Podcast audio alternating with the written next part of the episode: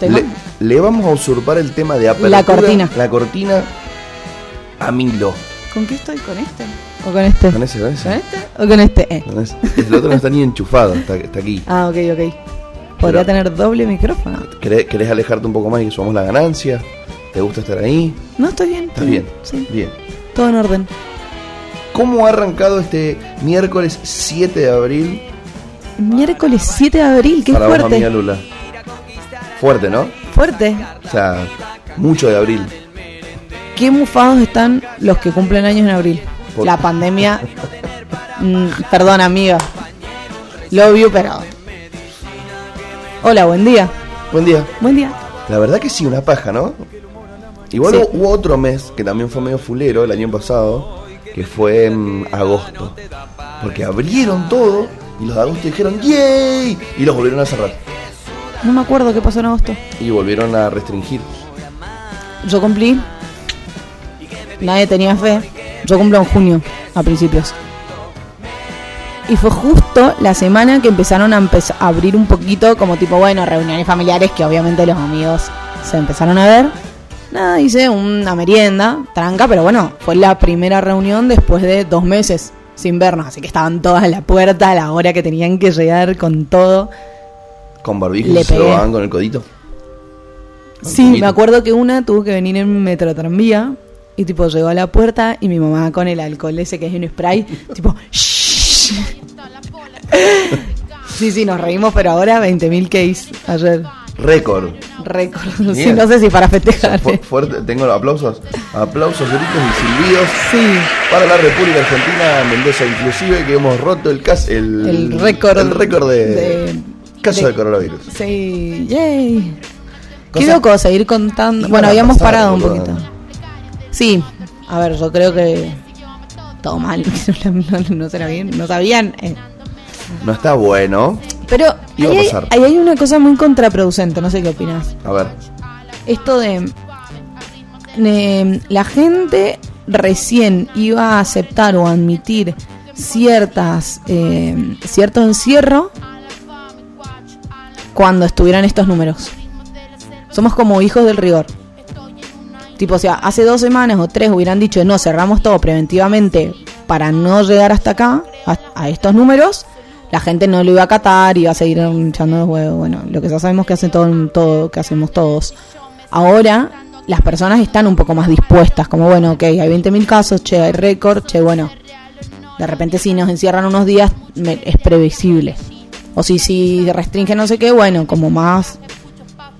Siempre hay gente que está en contra de que se cierre todo, hay personas que no necesitan y laburan de eso y es complicado, es una dicotomía casi imposible, porque porque ahí está un poquito el problema, o sea, si no cerrás ahora, después en algún momento cuando todo colapse vas a tener que cerrar indefectiblemente porque la gente se va a empezar a morir y, y no hay tu tía, o sea, entonces como bueno, ¿qué haces? Restringir un poco antes para evitar llegar ahí y tratar de tener un equilibrio entre los situación más trágica y la económica, dejas todo abierto para que la economía funcione, pero hasta el, hasta el- pasó en los países negacionistas directamente, tuvieron que terminar cerrando cosas porque el sistema de salud ya no daba para más. O cerras todo antes y, y la economía paga un costo. Hay países que lo pueden hacer más tranquilos que otros. Y Argentina sería nosotros con caso. un 42% de pobreza. Bueno, por eso. Y con las tasas de, trabajo informal que tenemos, etcétera. Entonces, bueno, como de repente es una dicotomía muy, muy difícil de salvar. No se puede quedar bien con Dios y con el diablo. No, yo creo que ya aprendimos del año pasado y estas nuevas restricciones que van a tener lugar en los próximos días van a responder a ese aprendizaje. No creo que nos vuelvan a retrotraer a fase 1 o a fase 2. Máximo fase 3. Me imagino quizá algunas restricciones en algunas provincias que son más fanáticas o están más... Sí, no sé si fanáticas, también tiene mucho que ver con la situación de cada provincia, qué capacidad tiene tu sistema de salud de responder frente a la población. eh, Ponele Formosa, tiene un caso de, de la eh, lo que hablamos la otra vez de la frontosa, fr- frontera porosa con Paraguay, entonces pues, mucha gente que en Paraguay está colapsada pasa a Formosa para atenderse. Entonces, bueno, también tiene que un poco que ver, creo, con las condiciones de lugar. En el sur hace más frío, realmente más frío. Digo, bueno, como las, realidades de cada uno. Sí, eso sin duda, pero también no nos olvidemos que es un año electoral y al ser un año electoral cada partido que se proyecte o cada dirigente que se proyecte a, una reelección o que necesite apalancamiento, sus medidas también van a tener que ver con eso. ¿Qué, mm, ¿qué pensás? ¿De qué? no, se me fue. Ah, bueno, las elecciones se están programando para septiembre en lugar de agosto, hay que ver qué Hoy hay reunión en el Congreso con el ministro del Interior eh, y la oposición para definir eh, cómo se resuelve la cuestión de las elecciones. Aparentemente, según dice la principal fuerza opositora, que es Juntos por el Cambio. Together for the Change. Exacto. eh, dijeron que ellos están dispuestos a una suspensión de las elecciones o a una reformulación de la elección, siempre y cuando esa modificación traiga acaparada una modificación más eh, estructural, ¿no? De, replantearnos o repreguntarnos esto, cuál es el rol de las PASO, por qué sí, por qué no, si tienen que estar, si no, qué beneficios han traído de que existen, etcétera. Como que están en una idea de, bueno, ok, si accedemos a esto va a ser porque se va a hacer una reforma más amplia y no va a ser eh, o limitarse exclusivamente a la situación de la pandemia, pero bueno. A mí, a mí las paso, para tocar un poquito ese tema, me parecen algo muy interesante. De hecho, en su momento cuando salió la, nueva ley electoral con esta reforma de las pasos, hasta inclusive lo festejé, porque hay, a ver, hay un análisis grande para hacer donde no, no creo que haya una sola verdad, creo que hay un montón de aristas y que es algo que se puede seguir mejorando, porque no podemos dejar de lado entender que económicamente es bastante costoso elaborar una elección para más de 40 millones de, ciudadanos, donde se vota a lo largo y ancho de un país muy federal, con N cantidad de papel, porque no hay boleta única, no hay voto electrónico, se hace a favor de que no haya voto electrónico. Sí, el voto electrónico a mí no me parece algo muy copado, no, no me parece que la seguridad cibernética esté preparada. Sí me gustaría más una boleta única, una boleta con la pizzerita, pero pero igual se gastan un montón de recursos, entonces eso no lo podemos dejar de lado. Pero después realmente está muy bueno que la gente que se postula para un cargo y no llega a una representación no pueda participar de la selección. Está buenísimo. O sea, che, está el partido, con, todo respeto, ¿no? De los jubilados acá en Mendoza, 0,14%. Y, y no gastemos en las principales con esos muchachos. Muchachos, ustedes no tienen representación, hasta acá llegaron. Sí, o si quieren representación, hacen una campaña, etcétera, previa. Sí, también la, em, eso ese es un punto muy positivo y el otro punto positivo, si querés, que tiene que ver con los con los partidos mayoritarios, es que sea la propia ciudadanía la que pueda definir si le está interesada en definir cuál es la situación interna del partido, que sea abierto y democrático y no que quede eh, la posibilidad de diagramar puertas adentro. Obviamente que eso existe y que si el partido decide llevar una sola representación, como ha pasado últimamente, si no mal no recuerdo en el Partido Justicialista, con digo con referentes que no sean competitivos realmente, no me acuerdo si creo que Florencio Randazzo había competido con Cristina Kirchner en, en su momento, pero no me acuerdo si Unidad Ciudadana formaba parte del sello del PJ o no. Bueno, nada, detalles. En el 2017 en la última um, elección a senadores en provincia de Buenos Aires, pero bueno, suele suceder. Juntos por el Cambio sí le dio utilidad en la elección previa a la, a la de Macri, ¿no? Que si no mal, no recuerdo eran Sanz, Carrió, Macri, y bueno, ganó Macri por un porcentaje bastante alto y él quedó como el representante. Es una manera de disputar y más en un frente que está compuesto por más de un partido. Sí, es verdad que también estaría bueno hacer ese análisis como, ese análisis, como decir, che, las dos fuerzas más grandes. ¿Van a presentar ustedes otra opción? No, y ustedes no, tampoco. Y bueno, entonces pensemos qué vamos a hacer. Ahí me parece que esa puede ser una, alternativa bueno, a, analizar o a evaluar cómo, se puede ir dando esa situación. Em, no sé, eh, hay una cosa coincido con vos en que mata el aparato. Si las elecciones internas son abiertas, no es quien tiene más aparato, sino quien convoca más. Por ejemplo. Eso está bueno. Pero bueno, hay que ver también cómo se dan. Ahí hay cuestiones más burocráticas por ahí o legales de esto, ¿no? Que decíamos, como el sello, si lleva el sello del partido, si no, si de repente es un sello, es como Unidad Ciudadana, que yo creo que no iba con el sello del PJ. pero bueno, tiene una representación de carácter peronista, lógicamente, el kirchnerismo, o en su momento de la Unidad Ciudadana.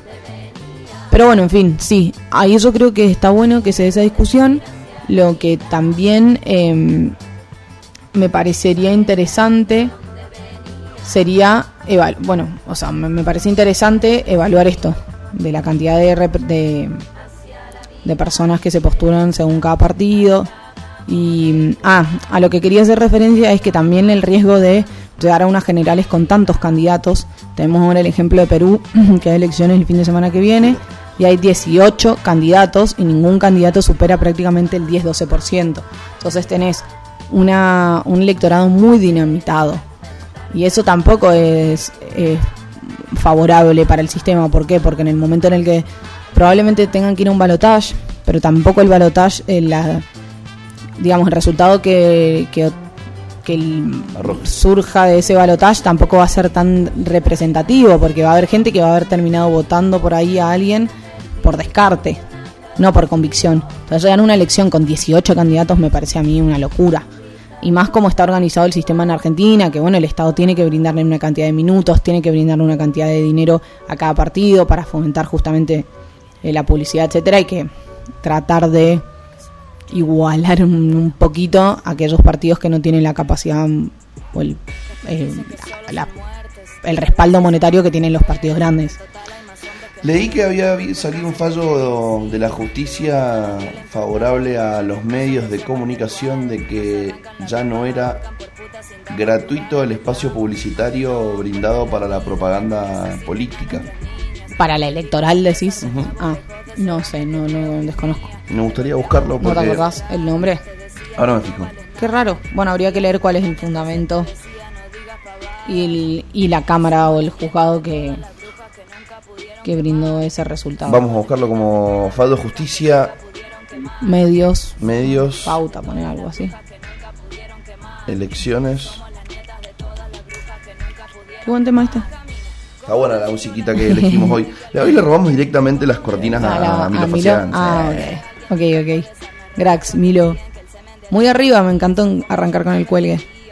Aparte es un tema simpaticísimo. Eh, sin parangón, re. Tuve una época fanática. Y lo único que escuchaba era el cuelgue.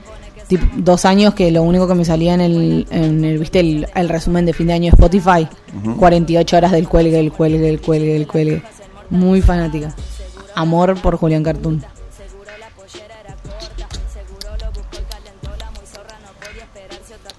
¿Qué onda? ¿Cómo pasaste la Semana Santa? Qué buena onda poder rapear como rapea esta gente. La verdad que la pasé bastante bien. ¿Bastante, bien? Sí. Bueno, me alegro. Estuvo muy lindo, miércoles. ¿En tu familia continúan los rituales religiosos que lleva la mm, semana? Noche, no, no somos muy religiosos. en lo particular, quien les habla, para nada, de hecho pero sí aprovecho cada vez que puedo para juntarnos, o sea, me viene bien el motivo que elijan. Sí, sí, como andaba circulando un meme que decía eh, Iglesia de Estado asunto separado, pero los feriados adentro, algo así. Sí, yo estoy para comer pescaditos sin ningún problema, hacer una paldita. Igual en Uruguay, por ejemplo... Todo el domingo, todo.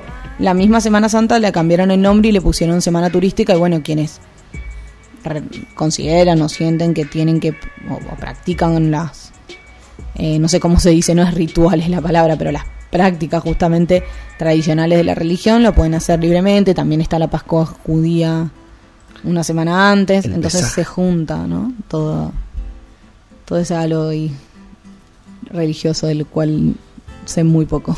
Lo que hubo mucho este fin de semana en Mendoza fue turismo. ¿Turismo? sí, yo estuve en Potrerillos, mucha gente y para volver mucha gente mucho extranjero de otras provincias. Ah, digo extranjeros, ¿cómo entraron? No, no, no, de otras provincias. ¿Qué pasó? Mucho rosarino, mucho santafesino, mucho porteño, ¿Y dónde viste? mucho bonaerense.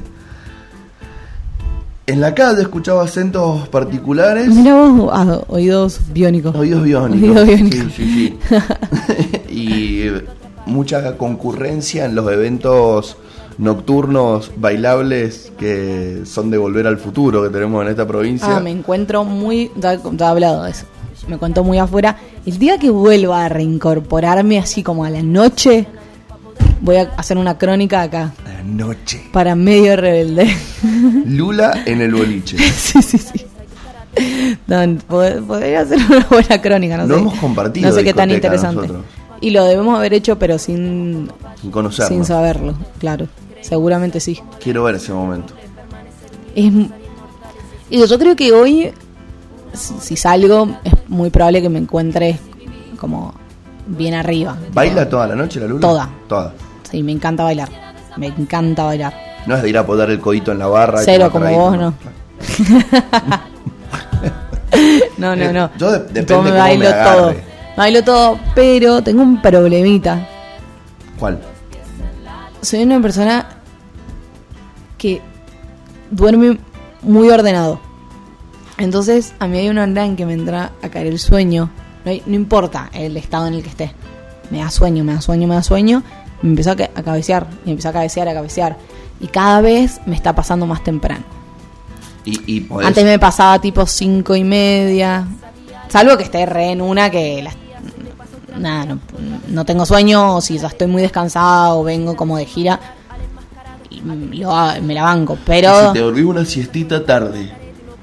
no salgo no salgo, me No existe la siesta en cheto para salir para. No, a- ahora no, antes sí. No, a la tarde tengo que dormir.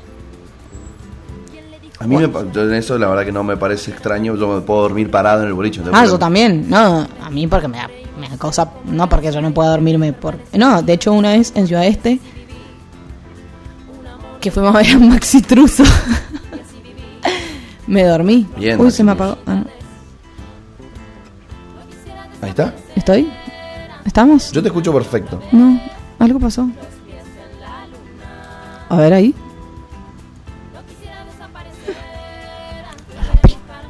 ¿No te escuchás? No, más o menos, me escucho raro. Seguí hablando. Bueno, perdón, aire. Problemas, te- sí, problemas técnicos a o vivo.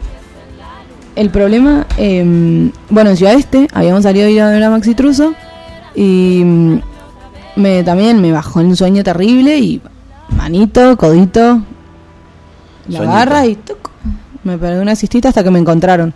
Entonces, no, que estás quebrada. Yo, "Ay, no, amiga, estoy más dormida. Hasta que me encontraron suena muy a borracho de plaza, te felicito. Era, es que es bueno, es un boliche grande. No, bueno, no es tan grande. Es grande. Bueno, para el este. Hay quienes- hay que- no, igual es Me grande. gané el odio de todas las gentes del este. Hay quienes lo conocemos con otro nombre ese lugar. ¿Cómo? Ciudad de Este antes se llamaba Café Cubano. Ay, nunca había escuchado eso. Se te recontra cayó el DNI, amigo. Y cosas que pasan. Yo me hago cargo de los 29 que tengo. Me parece muy bien. Deberían seguir tus pasos mucho, muchos. Estás como Cristina en, la, en las conferencias con el micrófono hoy. Le estamos dando pimba, pimba, acomodando. Buen tic. Bueno, ¿de qué vamos a hablarle a la ciudadanía el día de hoy? ¿De qué vamos a hablar a la ciudadanía de hoy? Yo dije que en Vole cumplir años en abril. Uh, era re político el tema. no se pierdan el podcast de hoy, que vamos a hablar de por qué cumplir años en abril Es una aventura. en abril, en pandemia, porque antes está bueno, tipo de buen clima, no, no, no, no es un mal mes, abril. Mi mes es en Vole. Me gusta mi cumple igual, pero... ¿Por qué la gente no se casa en invierno? Y porque hace frío, eh. No, no, no, un no. sí. Chicos, tenemos muy preparado el programa de hoy, por si no lo habían notado. No, a ver. Depende del lugar. ¿Por qué la gente en Mendoza no se casa en invierno? Primero porque la gente en Mendoza en invierno como que le, se le transforma un poco la, la rutina. Y aparte porque nosotros acá tenemos casi todos los eventos, la manera de hacer casamientos y todo es afuera. Entonces nada, hace muchísimo frío, aparte en el Valle de Uco, bueno, si tenés la posibilidad, o no sé, en Luján o Maipú, donde sea que hagas un evento de, ese de esas características, hace mucho frío. En Buenos Aires, que los casamientos en general, los más top, se hacen en hoteles, en salones de hoteles, nada, si se casan en invierno, tipo, no hay problema. Me Y- gusta que los casamientos tengan temporada. Porque la gala, la ropa de gala de mujer en general es de verano. Me- yo soy pro. No te vas a poner una pale- polerita. Casamientos sí son.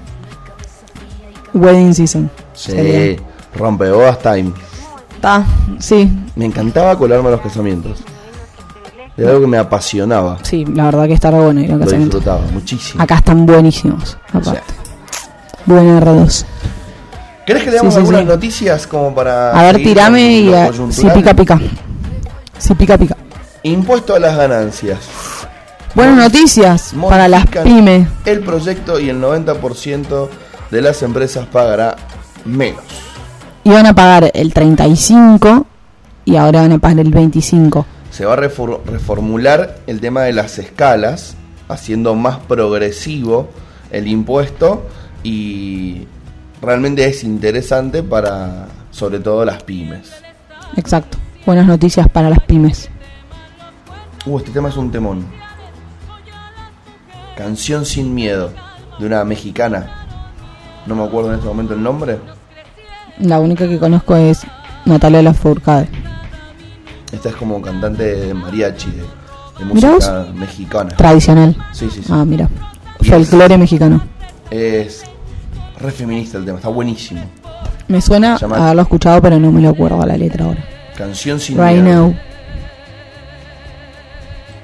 Por todas las compas marchando en reforma. Creo que canta con algunas invitadas.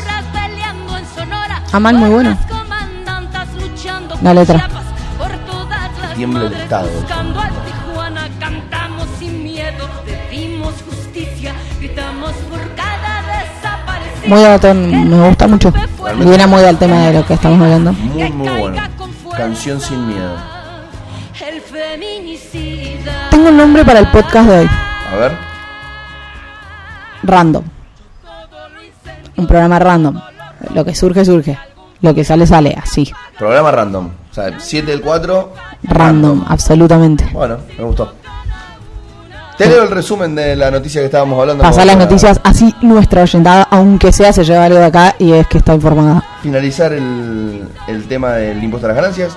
A través de un comunicado, el Ministerio de Economía anunció este martes que se enviará al Congreso el proyecto de ganancias de sociedades con enmiendas que buscan robustecer el carácter progresivo. El proyecto implica una reducción de la carga tributaria para el 90% de las empresas, en su mayoría micro y pequeñas empresas. Al mismo tiempo, fortalece la sostenibilidad fiscal, destacó Martín Guzmán. A favor. Qué, qué buen muchacho. Martín. Martín. El ministro Shaolin, le dicen algunos. Boludo, no lo hacen pisar el palito ni en pedo. Toca madera, toca madera. Tiene una capacidad técnica y cognitiva. Sí, es muy capaz. tiene Y una discursiva templanza. también. Porque, Y tiene más costado político, yo creo, del que muchos creían. ¿cómo lo bultosean, boludo? Porque sabes, che, te vamos a invitar a cagarte a trompada. Va. Bueno, dale. Ahí voy, Pagni. ¿La viste? Y él tú. La que está con Pagni está, es- Y él le mete un cross ahí que lo deja. me gustó la de Pagni porque no lo ubicaba ese periodista. ¿No lo ubicabas? No lo ubicaba, che. O sea, no, no lo ubicaba.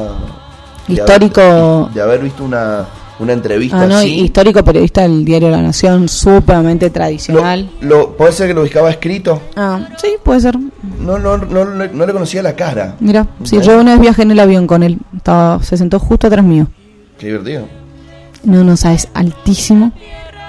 Es muy blanco. ¿Te hiciste para atrás? No me acuerdo si estaba justo atrás o en el otro. Y mm, es muy... Ay, me, me- no, no me dio buena vibra. Y no. Y no. Ni no. Muy, para mí es muy periodista de los servicios. Muy. Bueno, ese muchacho le hizo la entrevista y estuvo bastante interesante esa entrevista. Sí, está muy buena, sí, sí, sí. 35, 36 minutos. Es de hace ya igual como un mes más o Sí, menos. sí, hace un mes. Larguita, pero ya que viene al caso Guzmán, es una de las más interesantes que, que le Martín. Guzmán, el ministro de Economía, por si hay algún caído del Catre por ahí. Martín Guzmán, ministro de Economía. Me gusta porque han, han elegido buenas imágenes, además, para... para Del el lobo, aparte, lo rebancamos. Me gusta el muchacho, preparadísimo. Recontra del lobo, platense. El ¿En serio? coterráneo. Sí, re del lobo mal. Tengo otra noticia. Dicen que juega muy bien a la pelota. Mira vos, me sirve para linkearla, porque el fútbol argentino vuelve a fase 1 ante el avance de los casos de Ah, ¿era verdad? Lo leí, pero creí que era. No fake, pero como irónico. A falta de que sea oficial, Nicolás Russo, el integrante del comité ejecutivo de la AFA, adelantó que se retomarán las medidas iniciales del 10 de agosto. Ah, eso tenía para comentar. ¿Te diste cuenta que hace como dos semanas con todo esto de la segunda ola? Hay como reuniones en las que se van a definir cosas pero no se definen y es como todos se pusieron de acuerdo en que la segunda ola es muy eh, contagiosa. Todos, que ya nos encontramos en la segunda ola. Que ya eh, la segunda ola es muy, no sé, nociva, ponele. Y para eso hicieron 300 reuniones y ya todos lo sabemos. La primera reunión, si ya lo habían determinado de esa manera, alcanzaba. Se juntan, o sea, tienen reuniones para definir reuniones, para definir reuniones en las que no definen nada. ¿Qué onda? Bueno, acá hay una pequeña definición para el que está asustado con lo que acaba de escuchar y dice, no, voy a tener que dejar de ver el fútbol. No, porque este muchacho dice que estamos en un momento muy difícil y que no se puede parar el campeonato porque no hay fechas para reanudarlo. Entonces lo que se va a hacer es que los jugadores van a tener que ir a entrenar en sus vehículos personales. ¿Y antes en qué iban? No se podrán bañar en los vestuarios. No podrá haber prácticas grupales de todo el conjunto, sino por separados. Y no va a haber concentraciones previas a los partidos del fin de semana. Me parece que el problema igual no es tanto en la actividad misma, sino en, el, en la posterior.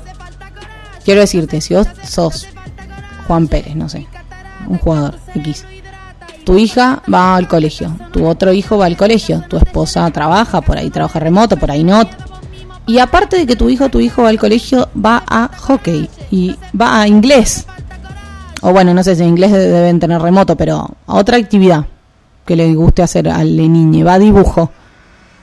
Y el nene va a dibujo con el compañerito de la otra burbuja que, que no le toca su, su grado. Y la nena va a hockey con otras nenas que también. Y se juntan a merendar o tiene un cumpleañito. Entonces, nada, el jugador, más allá de que ponerle que él no salga tampoco y no se vea con sus compañeros con los que no entrena. Es como la capacidad de contagio es bastante alta. Puede también contagiarse, puede. Digo, por más que en el propio club no esté haciendo todo eso. No, a ver, eh, Pero bueno, son las, las contradicciones que, que estamos pasando todos, creo. es súper complejo. Sí, sí, El fin de semana pasado había lugares que eran realmente boliches como si estuviéramos en el 2017, 2018 o 2019 y a muchos les puede molestar, a quienes estaban ahí bailando evidentemente no. Quizás a esos que están ahí bailando les molesta que Cierren todo.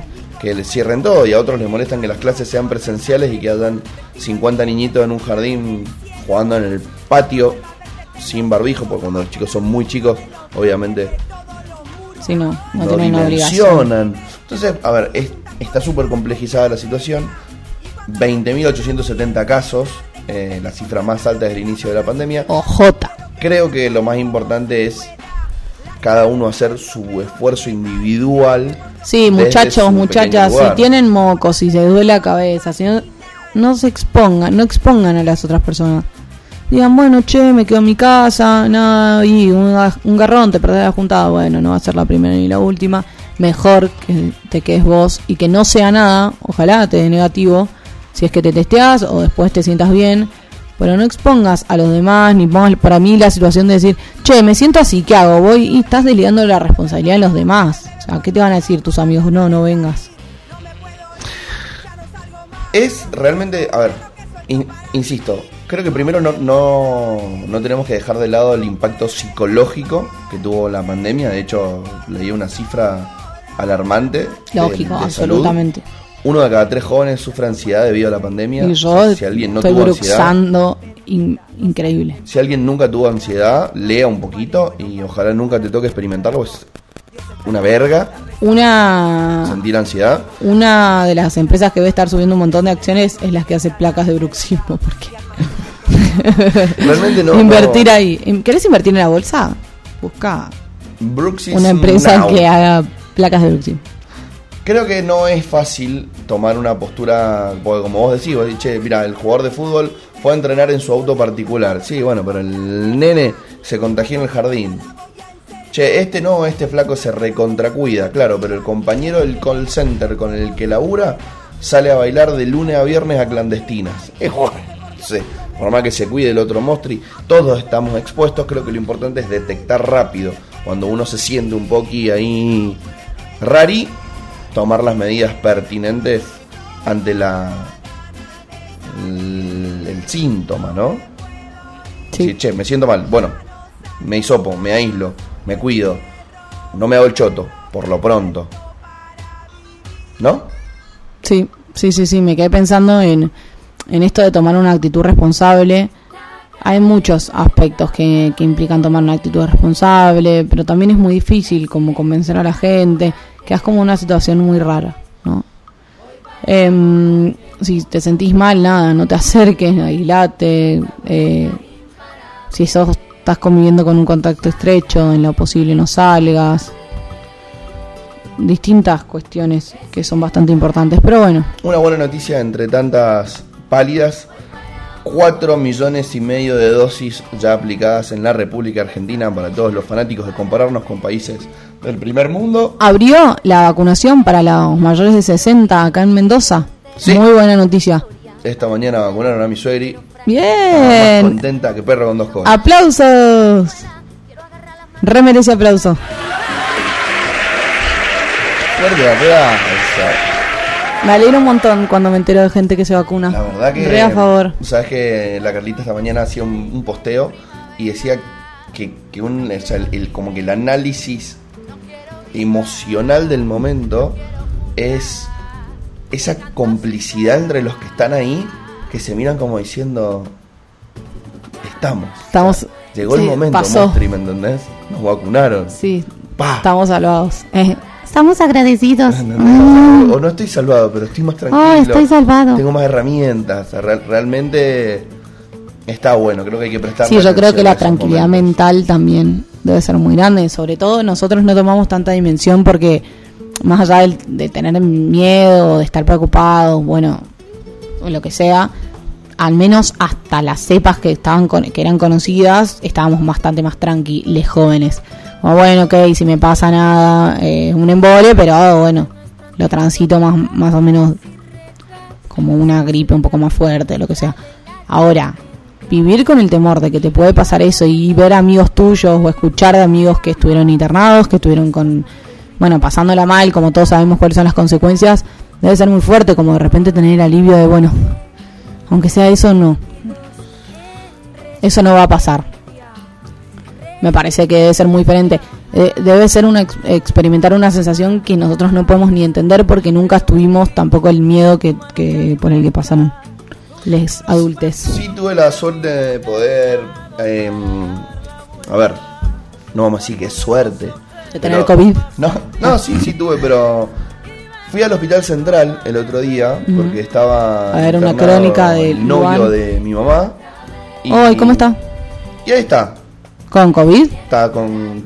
Ya creo que recuperado de COVID, pero está con una neumonía bilateral con requerimiento de oxígeno alto, terapia intermedia. Pero está- estaba. Como Víctor Hugo. Hasta ayer estaba despierto el Mostri. Ah, ok, está ahí pasándola. Está ahí. Pero bueno, el aislamiento, estar solo, que no pueda entrar la Y gente. bueno, eh, por- tiene la movilidad reducida, entonces durante la. No sé cómo se llama cuando estás en, la- en, un, en un ala, pero no es terapia, estaba con mi vieja. O sea, con mi es recuperada reciente de COVID, estaba ahí. Mi vieja en la habitación, Ah, acompañándolo. Porque y se lo ofrecieron, dijeron, mire señora, tiene movilidad reducida el Mostri, si quiere quédese. Bien. Bueno, dale, estoy. Cuando le dijeron, mire señora, se va a terapia, usted está de alta, ¿sabe? Váyase.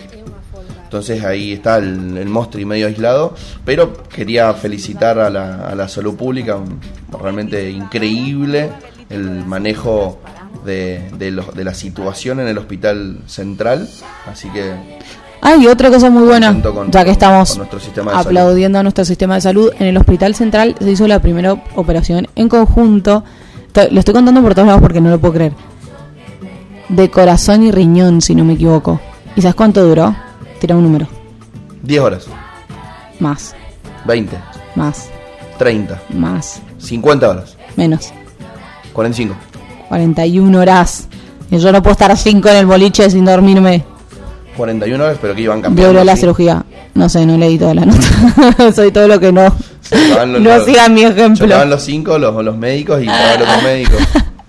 No sé, sí, de- calculo que va a haber habido un equipo grande porque cuant- 41 horas, igual cuando estás 41 horas con la tensión y la no sé qué hormona o qué cosa se te dispara, creo que debes poder. Pero bueno, pará, con 41 horas, boluda, sin tomar agua, sin comer, sin dormir, sí, eh, no se puede. no, no se puede, tenés razón. Sí. 10, 15, 20. Y sí, deben tener haber tenido un 41. equipo rotativo, seguramente. Es Bueno. lo más probable. Fuerte el aplauso entonces también para el Hospital Central y la Salud Pública por esa opereta.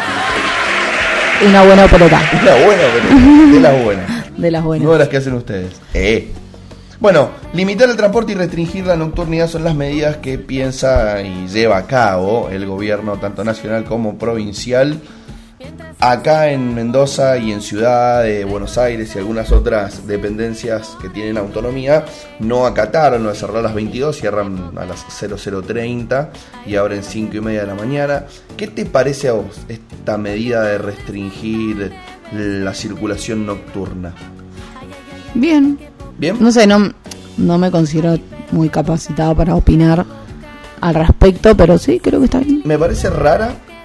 Me parece que dentro de las medidas que se puede tomar es una de las menos nocivas. Por más que forme parte de- de- del ámbito gastronómico. Lo que se evaluó un montón- Sé que es una verga que te cierren a las dos y media de la noche y no que te cierren poner a las 2 de la mañana como era hasta hace muy poco. Pero realmente, como dijimos hace un rato, o sea, es tarea de todos. Y si estamos de viva la pepa y el jueves tenías cuatro boliches en Mendoza que estaban llenos al mismo tiempo, y sí, te van a restringir. Sorry. Bueno, por eso. Salí a bailar de día ahora. Porque ya está, todos los after, todos los que eran boliche ahora van a abrir hasta las 12 de la noche.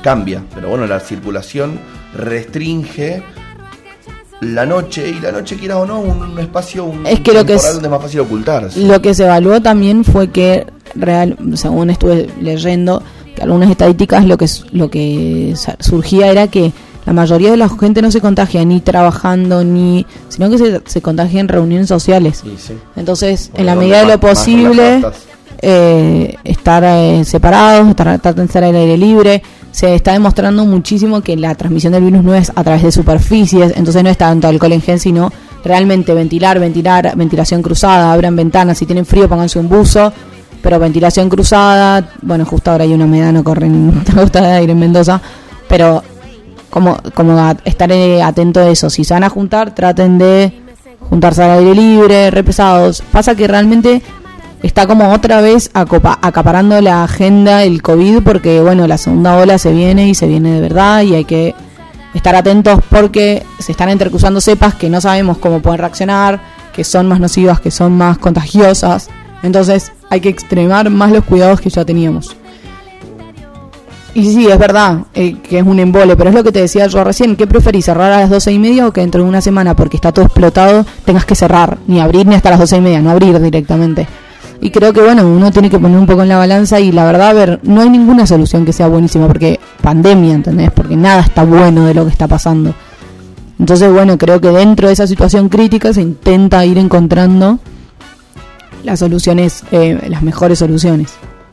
Yo lo que veo que a mí es lo que más me preocupa, pero como una concepción general más allá de la pandemia, es la falta de pensamiento comunitario, o sea, la falta de entender y de ver todo esto como una cuestión en conjunto, tanto como la gente que no está de acuerdo con vacunarse, como con la que no quiere cuidarse, como la que juzga a otros porque se cuida, la que incentiva todo eso, Sí, pero también sé que es difícil porque yo digo todo esto y también hago cosas que no se pueden.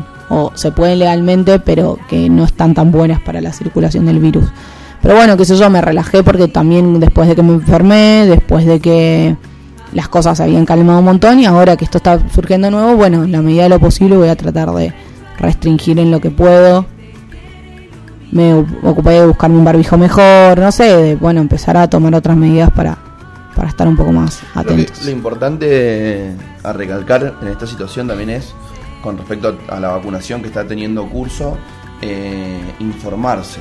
O sea, si vos realmente te vas a transformar en un antivacunas terraplanista eh, enfrentado con el nuevo orden mundial, bueno, hacelo pero convencido, loco, estudia. Porque anoche estaba escuchando gente que hablaba, decía, no, ¿qué me voy a vacunar? Eh, eh, no sirve. ¿Por qué? No, porque la segunda dosis me la van a poner dentro de 4 o 5 meses. Ah, Ajá, y, y, y. No, y aparte no, No, solo no. pensar en, en que la vacunación solamente te responde a vos. No es por una cuestión personal. La vacunación tiene repercusión en torno a tu relación con otros. Quiero decir, vos, porque te vacunás, también estás protegiendo a otras personas, no te estás protegiendo solamente a vos. Entonces me pareció a mí una perspectiva un poco egoísta. A mí me da mucha gracia también este tema de que no, la vacuna no sirve, si hay que ponérsela cada dos años. Y ¿Eh? la de la gripe, ¿De qué? ¿La del coronavirus? Brox, sí, Hay que ponérsela cada dos años. va a haber que repetirla. Ah, no sabía. para siempre. La mayoría de las enfermedades respiratorias que tienen una vacuna, como por ejemplo la gripe estacionaria, se repite todos los años la dosis. Sí. Es depende de la enfermedad, o sea, en la que cuando te pinchás con un clavo oxidado. ¿Cómo Sí. se llama? Ah, la... Tétanos. No. El tétanos. La... mm, Tétanos. No. Sí, la, la no. vacuna se llama antitetánica. Ah, eso. La, la vacuna antitetánica se repite cada 10 años. No, la BCG, la triple viral, se ponen una sola vez en la vida. Sí, la de la hepatitis B también. Hay enfermedades y enfermedades. Bueno, Luan. No seamos tan carditos. Doctor, Luan, in- Luan inyectables. Soy Hay reval Luan inyectables. ingeniero en casi todo. Sí, sí, sí, veo. Bueno, acá tengo una mala noticia Otra para vez. un rubro que yo quiero mucho. Eh, se suspenden los viajes de egresados por la segunda ola de la pandemia. Hubieran viajado antes, a las empresas grandes se lo digo. Hubieran empezado antes, no hubieran empezado ahora. Ahora van a tener que esperar hasta después de que pase esta pequeña restricción. Seguramente podrán volver a viajar en la Y primavera. los chicos que les tocaba viajar ahora, que son los egresados 2020. Los 2020 ya viajaron muchísimos. Sí, Quedaron pocos en el tintero de algunas empresas en particular. no creo que quieran viajar. Y sí, ya están en el baile. Se lo van a reprogramar en vez de viajar en abril, van a viajar en septiembre. Pero ya estás en la facultad, tenés que rendir, estás en ¿Te otra. con tus amigos Bariloche? A mí me llaman por teléfono mañana y me dicen, ¿te podés ir de vuelta con tus amigos Bariloche? Tenés 30 años. ¿Querés? Sí, sí quiero. la pensó. Sí, sí quiero. Em, sí, puede ser. Che, juntamos otra vez a todos. tu- No, o sea, ya no me acuerdo del 80% de la gente que viajó conmigo. Mejor todavía. Bueno, ver, ¿sabes? ¡Ah! ¡Fuera el de Humanidades B! ¡Bla! ¡Qué gordo que estás! Está buenísimo. O sea, ¿cómo no te va a ir de viaje? Pero no es lo mismo. No es lo mismo dos años después que seis meses que estás con la emoción de la facultad y bla, bla. Me lo tomo como unas vacaciones con mis amigos. Pero no, pero vos hoy a los 30 te lo tomas con una vacaciones con los amigos. Yo también, A pero los 19 hubiera hecho lo mismo. no sé, yo a los 19. Aparte de los 19, cuéntenme, chiques, ¿a dónde tienen dinero para irse ustedes de vacaciones? A ningún lugar. Aprovechen el viaje de egresado. Que no, guacho, me viaje ese yo. Paparules. Sí, bueno, pero porque en nuestra época, yo soy un poquito más grande, pero irnos a Gessel lo podías hacer con tus ahorros. Ahora, che, papi, me quiero a Gessel, me 50 lucas. De una. Andate con menos. ¿Sabes cuánto gasté? El, cuando me fui a Gessel en el 2016. Me fui 20 días a Gessel o 15 por ahí. Y después me fui 10 días a Pinamar. Cheta. Decime, 10 lucas. 6. Solito. Da 10 lucas me parecía poco, boludo. Bueno, igual, no voy, a, 6, soy mujer. no voy a estereotipar, pero gastan un poco menos. Soy mujer. Y los pasajes no los pagué. Bueno, te hubieras gastado 10, o los pasajes no eran mucho más de 4. Bien. Bien, sí. Después de acá, Y porque aparte, si te cuento lo que comía y todo eso, bueno, tampoco que me fui con... fideos y arroz. No, tan, tampoco, tampoco, pero no comíamos. Nos llevamos, me acuerdo, una bolsa de puré. ¿A quién le importa todo lo que estoy contando? A nadie. O sea, a vos nada más. Una bolsa de puré instantáneo de 3 kilos. No, creo que no comí puré instantáneo nunca más. Aparte seguramente lo preparaban como el culo, así con agua. le No, leche, con leche. No, no sabes lo rico que comemos. Somos re... mm, Comemos baratito pero rico. Sí, sí, muy sabroso. Escucha esta sección para que nos riamos juntos. A ver. Y eso que es un medio que respeto muchísimo, en Filo. Filo News. Lo que tenés que saber, empieza acá la página, y dice, género, dejarse las canas, la nueva revolución feminista. Ah, sí, re, se re discutió. A ver, leí la bajada. Me gusta, me parece interesante. Y ahora enseguida te voy a contar las que vienen al lado. Durante la cuarentena muchas mujeres decidieron no teñirse más. Y la moda de dejar el pelo sin crecer, eh, crecer sin productos es exponencial. ¿Qué pasa con las canas? ¿Por qué es tan difícil aceptar el paso del tiempo? Esta nota da algunas respuestas de un tema que parece una tontera, pero de tontera no tiene nada. Dice ahí que parece una tontera. Sí.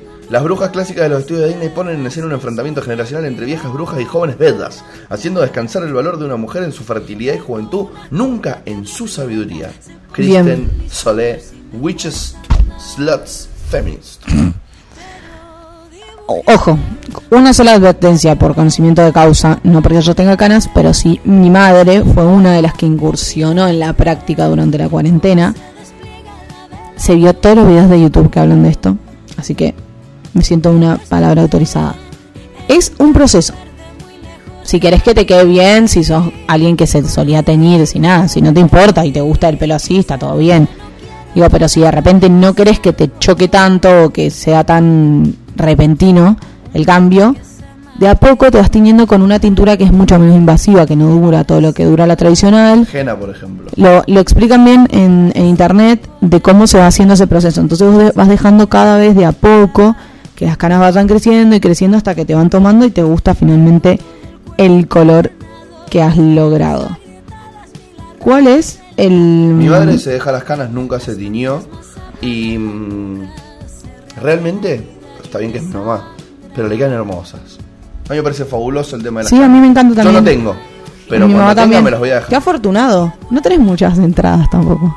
Tengo mis entraditas, pero van a quedar ahí teóricamente. Sí, qué afortunado. Para vos que me estás escuchando, no tengo canas. Los dos pelos que me encontraste en la barba son rubios. Random, totalmente. Vamos a mandarle un beso grande a Random, totalmente. Pablito Alfredo Gómez, que nos está escuchando. en este Saludo a momento. Pablito Alfredo Gómez. Gracias por bancar la, el programa más raro del ciclo. ¿Querés que te cuente quién es Pablito Alfredo Gómez? Sí, obvio. Me sacaba Siempre. a pasear en el cochecito cuando yo era chiquito y vivía en la Teniente Ay, en la- lo bancamos. Teniente, en, la, en la diagonal Hammerhall para que yo me durmiera. Mm. Amigo de la familia de toda la vida. Bien. Crack. Una vez a un amigo de la familia también, eh, una noche, que yo no paraba de llorar, no paraba de llorar, no paraba de llorar, me llevó a dar una vuelta. Cuando volví, estábamos subiendo en el ascensor porque eh, yo vivía en un departamento. Me estaba así haciendo, no sé cómo se dice con los bebés, A papacho. y de repente, Pasa eso. pobre, pobre Gustavo, Pasa eso. pobre Gustavo. Ah, te acaban de mandar al frente que si tenés canas. Ay, no te veo desde acá. Escuché esta noticia que no sé por qué está en la sección Lo tenés que saber de Mm, Filo. a ver qué tenés que saber. por los souvenirs del baby shower de Pampita. No, matame, no, que ni me interesa. A mí tampoco, pero ¿por qué lo pusieron acá? ¿Viste que está de moda eso de tipo cruz en Twitter? A raíz de Sí. que se filtró un, alguien subió a escrachar un perfil de Tinder en Twitter y esta persona en Tinder tenía como todas las cosas eh, que no le gustarían de una de una persona. Como no sé, no me acuerdo, pero decía tipo kirchnerita, kirchneristas cruz. Eh, dice am- amén sin acento cruz.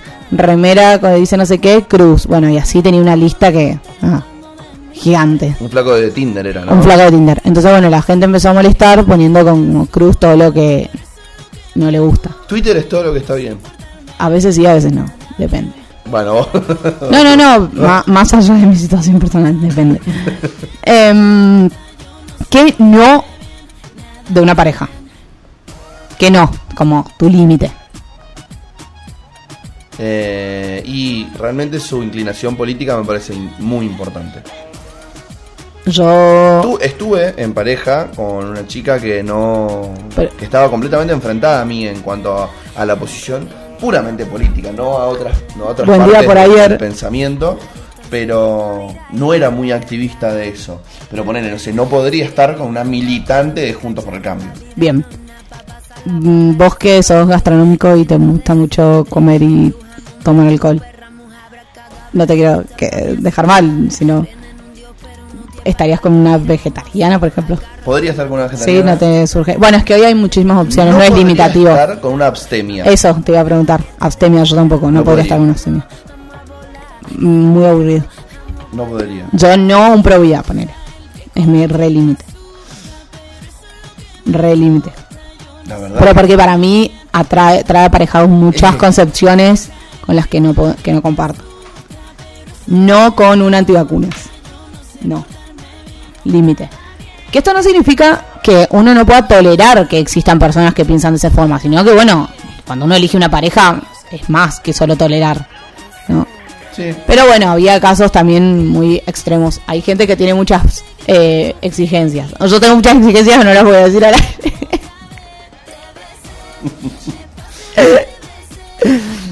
Me estoy cuidando.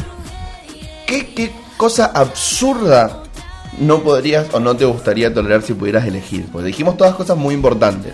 Como que si no, si no podría estar con un, no sé, de febrista. Bueno, pero qué cosas sí que, vos- por ejemplo, a mí me, me molesta mucho de mis compañeros de hogar y con una pareja que uno elegiría para toda la vida, me costaría muchísimo. A toda la vida, qué, qué fuerte ese mote. A la pareja, toda la vida. Corte Disney. Me parece un montón. Corte Disney. Pasada la, la pandemia, ya me parece un. Bueno, una pareja de que uno Sí, sí, planea a largo plazo. estable, a largo ¿no? plazo, sí, sí. Eh, no soportaría que deje la pasta de dientes destapada. Bien, no. Ah, Se seca. Después vas, querés ponerte y no sale. bueno, le ponía un poquito de agua. Puta, ¿se se soluciona así de fácil? Sí, ¿Really? sí. Sale, pum, le echas agua, lo cerrás. No, ni tanta agua, no, ni siquiera así. Con un, le pones al cepillo de dientes, le mojás un poquito y eso mojás la pasta y se, se, se- se desablanda. No está bueno que quede seca, pero bueno, tampoco es que vos no tendría una pareja porque deja la pastadita abierta. Poner, si tuvieras un novio repeludo, Sí, no. se no. baña, pum, jabón horrible. en pan y queda el jabón de no de pelos. No, no, horrible, horrible. No, y el pelo cortado por ahí tampoco. No me gustan los pelos nada. No, no me gustan sueltos, digamos. Ahí, sucio. Sucio, no me gusta. Ay, a ver, estoy pensando. Es que, ¿sabes que Yo tengo una particularidad que, a pesar de ser medio hija única, pero que vivo como hija única, no soy muy quisquillosa con, con determinadas cosas. Soy quisquillosa con. A ver, estoy pensando, pero no se me ocurre.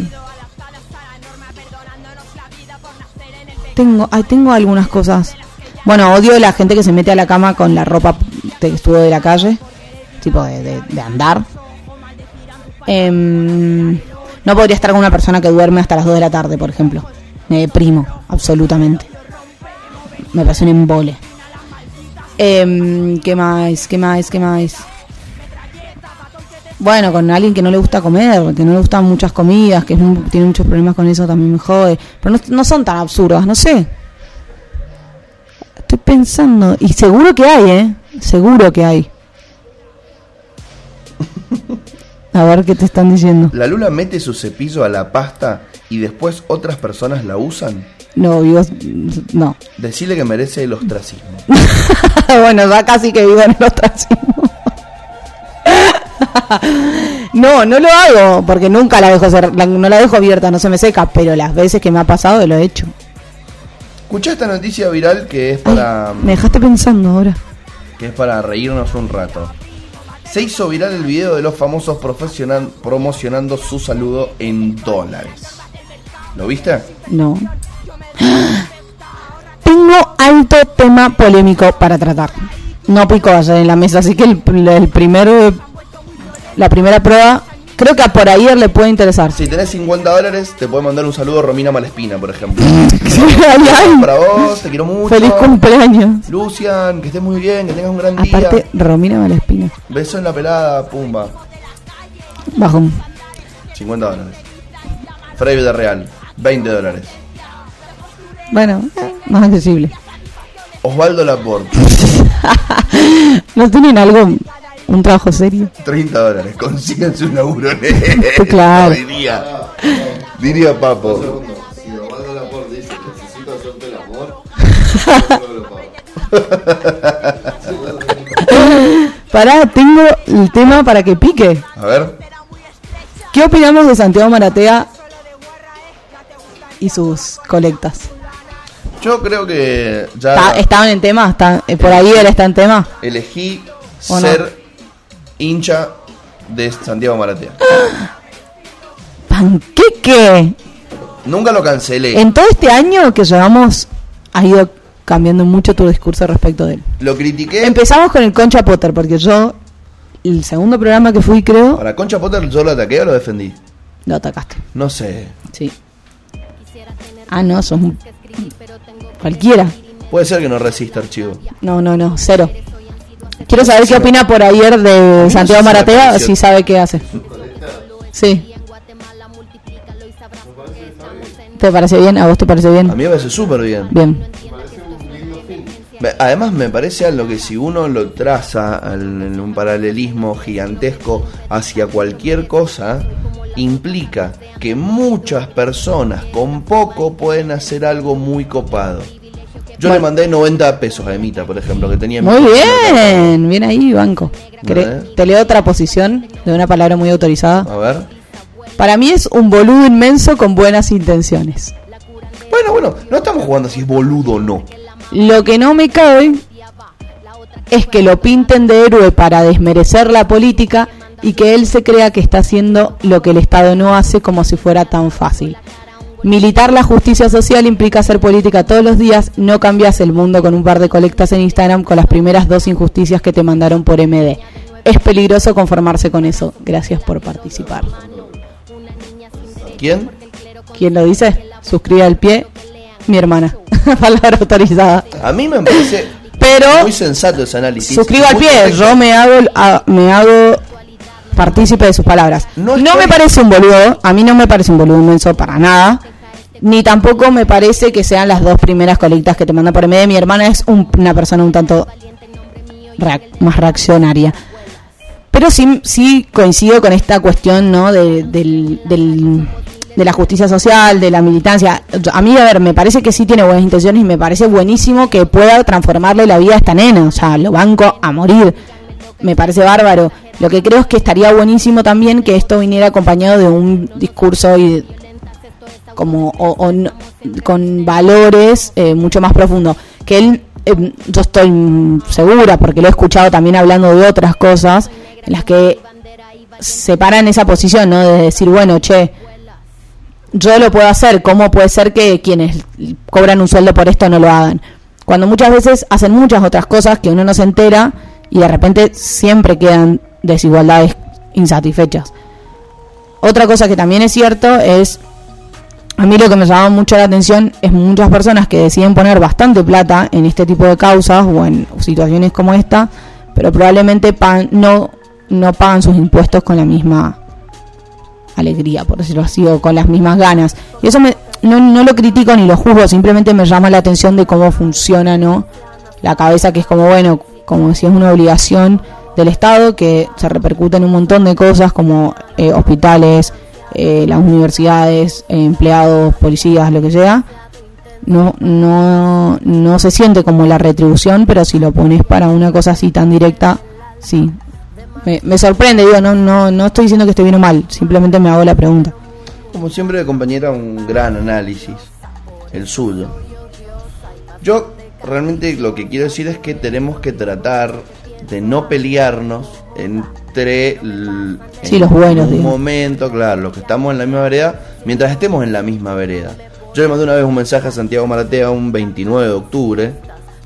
Bueno, cuando él decía que no quería, que él no iba a votar, Claro. que estaba en contra Le de... puse, me parece Santi que no es por ahí. Vos que sos un influencer, tenés una, un medio masivo para enfrentar a los medios mainstream. Podés no creer en algún político, pero en la política, en la participación social y en este tipo de herramientas, que son las únicas válidas para que los jóvenes transformen la realidad, no. ¿La leyó? Es una humilde opinión. ¿Lo leyó? La chota, ¿no? No. No lo leyó. Está re bueno el mensaje. Pero, eh, así como en su momento lo critiqué por eso y, y- y estuve enfrentado con él por eso, siempre me pareció un personaje interesante. De hecho, nunca Sí. dejé de seguir a Generación Perdida. Para mí es un Y además, personaje me parece que con su realidad, por lo menos hace algo. Y si consigue que los 90 pesos que alguien tiene al pedo en Mercado Pago vayan a un buen lugar, listo. no Como coincido con tu hermano, no reemplaza al Estado, ni suplanta al Estado, ni hace algo mejor que el Estado. Eh, está haciendo algo. Bien ahí. Yo estoy de acuerdo con todo lo que vos decís. Lo que creo es en la concepción, o el mensaje que trae aparejado esa acción. Y además está bueno porque hay gente que se da cuenta que puede lograr ciertas cosas. Por ejemplo, el chabón dice, che, a escribir la Novartis.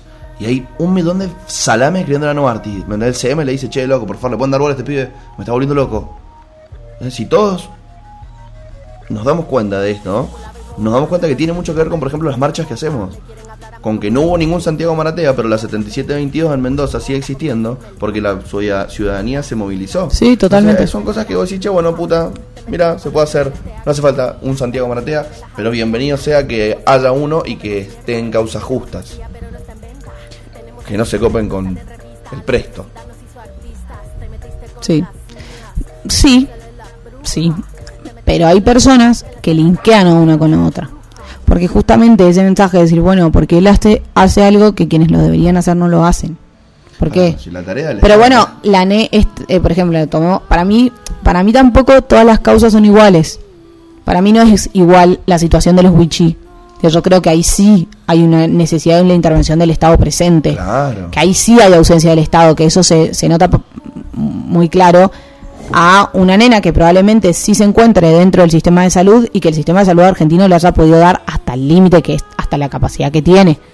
Lo que está mal es que haya un medicamento que sale 2 millones de dólares. Totalmente, Eso está mal. totalmente, Eso está muy, muy mal. totalmente. Eso es verdad. Eso es lo que está mal. Y ahí, ahí yo al menos fallo y me siento mal de decir, bueno, y es cierto que uno lo normaliza. Como bueno, sabemos que el costo de algunas cosas es eso. Y totalmente eso está mal, Tengo un temita interesante para cerrar. para cerrar, que no es alegre, pero no me, o sea, no quiero dejar de mencionarlo porque es algo que no suele pasar muy seguido, que entre quienes cortan el bacalao se produzcan enfrentamientos y va a haber juicio político para los jueces que intervinieron en la causa de Lucía Pérez. Los letrados absolvieron a los acusados del femicidio de la joven y se enfrentarán a un proceso penal por negligencia, incumplimiento de deberes inherentes del cargo y parcialidad manifiesta. muy buena noticia dentro de la trágica situación de, de la, Sí, del sí. asesinato, etcétera, del femicidio, perdón. Es realmente interesante. Es una muy buena noticia, ¿por qué? Porque hace referencia a que va a empezar a tener un costo tomar decisiones por fuera de la conciencia de género, sumado a que quienes tengan la posibilidad les interese, el fallo inicial de la causa de Lucía Pérez es brutal, pero brutal. No solo es ausencia, si querés, de conciencia o de perspectiva de género, es la misoginia, el machismo y la ignorancia y la maldad, diría yo también, es- escrita en un papel. Que escrita en un papel que sentencia respecto de la vida de determinadas personas y que repercute también en la vida de otras, que es la familia, los amigos y en la conciencia de, de- de- esta adolescente que, que asesinaron de, la, de una manera sumamente brutal. Recordemos, la causa es el asesinato de Lucía Pérez que sucedió en Mar del Plata, una chica que eh, iba al colegio, se había encontrado con esta gente a consumir estupefacientes. Y bueno, finalmente ellos dicen que la habían in- invitado a tomar una chocolatada o algo así. Y bueno, la chica después entra a, mm, a la guardia del, del hospital, en creo que con un, pardio- en un paro cardiorrespiratorio, por la violación que había sufrido, el dolor que había sufrido a raíz de cómo se había eh, dado justamente eh, la violación. Y eh, no quiero entrar en detalles porque es muy escabroso y es muy eh, doloroso también. Y finalmente, bueno, muere 8 de octubre del 2016. del 2016. Después se inicia el juicio y durante el juicio lo que dictaminan los jueces a lo- eh, a- de lo único que se hace responsable a estas personas es de el tráfico y la entrega de estupefacientes a menores de edad o alrededor del círculo escolar, que eso tiene una pena eh, particular. Matías Farías, Juan Pablo Fidiani y Alejandro Maciel. Son eh, los jueces de una cámara de Mar del Plata. No, no, lo- los tres. Sí, sí. Jueces. los jueces son Juan Facundo Gómez Urso y Pablo Viñas. Esos son los magistrados. Ah, Los vos estás hablando, perdón, de los, son los de los acusados. acusados. Bien, entonces estas personas quedan condenadas por unas por penas muy eh, bajas, que son estas que hacíamos referencia, y resultan absueltos por la eh, por el femicidio o el eh, abuso con acceso carnal seguido de muerte, probablemente que haya que haya eh, determinado la causa. No, no, no me acuerdo ahora la calificación legal, pero tiene que haber sido así. Abuso sexual con acceso carnal, con dolo eventual y suministro de estupefacientes en concurso real con Sí, femicidio. es con femicidio, sí. Bueno, eso, eso es una, eh, una condena de tipo perpetua como la que hay en Argentina, que es de 25 años, seguro, si lo hubieran condenado como correspondía. Pero estas personas consideraron que eso no se había dado así, que había habido consentimiento en la relación sexual y no, no me acuerdo cuál era la resolución respecto del asesinato, pero que no que la muerte no había sido producto de eso.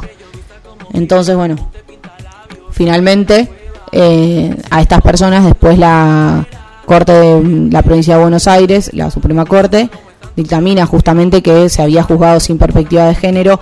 Está muy bueno también ese fallo en el que eh, hace como toda una revisión también el fallo de en qué, en qué casos había justamente fallado la justicia, en qué situaciones, en qué lecturas, y sienta cierto, no sé si un protocolo, pero como eh, determinadas pautas sobre cómo se tienen que analizar y qué se tiene que tener en cuenta al analizar eh, fallos con cuando hablamos con perspectiva de género. Es muy interesante. Pero bueno, por suerte, en este caso, por una, por primer, no sé si primera vez, pero de las pocas veces en que los jueces sufren consecuencias por tener fallos de, de esa naturaleza en su haber. Así que, bienvenido sea, que siga, será justicia. Esténse, esténse atentos a el Poder Judicial también. No solamente compremos lo que... Bueno, estamos adelantando tema medios. para la semana que viene. Si hay interesados, reforma judicial feminista. No sé si han escuchado, pero hoy en día, o hoy, hoy en estos días, em, cuando también se estuvo hablando muchísimo de la justicia y la posibilidad de renovar el ministro de Justicia, que había sobre- bueno, que finalmente sucedió, que venía sobrevolando eh, los medios hace una semana, se volvió a poner eh, sobre el tapete este reclamo que tenemos los colectivos feministas de hacer una reforma judicial integral eh, feminista y todo lo que en todo lo que ella consiste. No se pierdan entonces el miércoles que viene de El Monstruo de las Mañanas. Si seguimos- amiga Lu Raimondi. Si no tenemos que estar encerradas. No, porque nosotros que participamos de un medio de... Ah, somos esenciales. esenciales. Somos re esenciales. Somos esenciales, así que podemos circular y Bien. hacer radio sin ningún problema. También les quiero contar que se subió porque la semana pasada tuvimos un problema mientras hacíamos el, el programa. Hoy el podcast del miércoles pasado, que lo El- titulé Los últimos 15 minutos ni, ni hace falta que nos Mendo escuchen. Exit, hashtag la gente. Así que pueden ir a escucharlo. Pueden escuchar este, porque lo vamos a subir ahora a continuación. Si se perdieron el inicio y llegaron tarde, Pueden seguirnos en nuestras redes, nos pueden seguir en las redes sociales. Pueden ir a ver. arroba medio rebelde. Pueden, sí, sí, arroba medio rebelde.com. Pueden ir a ver La Peña Rebelde este viernes que est- estrena un nuevo capítulo. Esa. Pueden estarse atentos a los Si alguien streaming manda- que están haciendo Friedman con, Milo, con la Milo. Pueden prenderse a Milofaciando ahora a las 12. Ah, tenemos un menú. ¡Wow! ¡Qué programación! Y si están encerrados, más. Se viene una nueva crítica rebelde. Vamos a ir a comer a los laureles y a tomar unos cócteles. Esa. Bueno, están Bien. con todo. Estamos. Estamos. Estamos. No, pero- Están con toda la audiencia, digo, que puede acceder a todo esto.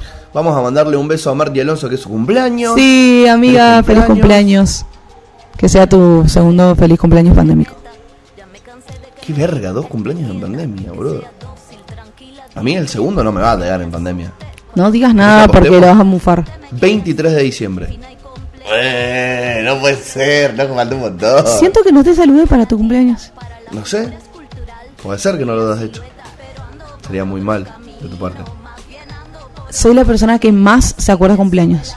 Por eso. ¿Tú- ¿Es el 4 de junio? Sí. ¿Sos re sagitariano? Arre, no, capricorniano. Capricorniano. Justo. No Sí. voy a hablar más que eso porque no sé. Signo interesante. Ah, sí, Ah. sí. Eh, tengo se, murió CC. Orangel, ¿sabían? Sí, se murió Orangel. ¿Quién es? Orangel era como el crack de la astrología de los 90. no. Era amigo de mi abuelo, loco. ¿En serio? Sí. Vos, datos. Se murió Orangel. No, ¿sabes cuál? La, la que conozco. programas, boludo, que son una verga. no nos queremos decir. No, pará. Sa- ¿Sabes qué? ¿Alguien acordé? sabe cómo salieron las internas radicales? ¿Qué pasó en la reunión de ayer de junto con el cambio y yo? No, paren. antes de cerrar, ¿cómo se llama la del horóscopo chino? Ludovica Esquirro. Esa, esa conozco, esa conozco. Esa todavía no se muere. A esa sí la conozco. ¿Quién? ¿Orangel? Orangel se murió en serio. Pero para, ¿es 15 días, mendocino? 20 días. Orangel, no. Ah, ¿y por qué era amigo tu abuelo? Mi abuelo tampoco es mendocino. Ah, datos también. Nació en Buenos Aires, en Humboldt, Nacido y criado. calle Humboldt. ¿Nacido y criado o nacido solamente? No, sí, también criado durante un tiempo. eh, después anduvo por Salta, por Jujuy. Por Ah, un girador, don Fernández. Un giraf Romani. Ah, ah, perdón. Don, don Romani. ¿No sabés? Conocí, Fernández era un hijo de puta. cuando me fui acá, ¿Qué? conocí a un niñe que tiene el apellido de la madre. Muy bien. ¿Te acordás que te dije? Nunca... ¿Primero o solo? Primero. Primero. Tiene los dos. Primero Sí. de la madre. ¿Te acordás que dije no conozco a nadie, no sé qué? Me fui de acá y al otro día conocí. Muy loco. ¿Cómo se llama el niño? No estás tan impactado como yo, yo estaba re Sí, sorprendida. sí, me parece fabuloso. ¿Cómo se llama el niño? Ay, no me acuerdo, creo que Camilo. ¿Camilo? Buen nombre, chaval. Mm, ¿No te gusta Camilo? ¿Cómo que no? Como Camilo Cienfuegos. no, como Camilo el novio de Baluna. Ah, es un pelotudo que guarda la uña de baluna en un frasquito. No, te comiste un fake. Era Eh, fake. Ah, bueno, eso obviamente que me parece desagradable. Escúchame. Más interesante que el interno radical. Eso es más interesante que la interna radical. Y además, ¿vos pensás que eso puede no ser posible? Puede no ser. Reformulame la pregunta. ¿Vos decís que no existe la posibilidad de que alguna vez Camilo haya guardado uñitas de baluna? Ay, qué asco, por favor, ¿no? Y si lo hizo. No quiero patologizar personas. Nada, no. Raro, muy raro. Bueno, eh, ¿querés que nos vayamos antes de que sigamos haciendo esto? Sí, sí, que sigamos haciendo papel. Mejor, me parece una buena idea. Suena Somos Guerreras. No, mentira. Suena Si vos querés. Que es de. mm, Ay, estoy re. Estoy muy dormida. No sé de quién es. ¿No es de mi Bolivia? Puede ser. Mm, Y después va a cancelada, Somos Guerreras. Bolivia. Así que quédense prendidos a mediorebelde.com que cuando no hay un programa, somos tu Spotify sin que tengas que elegir música. Un montón. La elegimos por vos porque somos El problema millennial elegí. la solución a muchos problemas. No Como todos, pero muchos. Y después, miro haciendo. Eso. Chau. Querés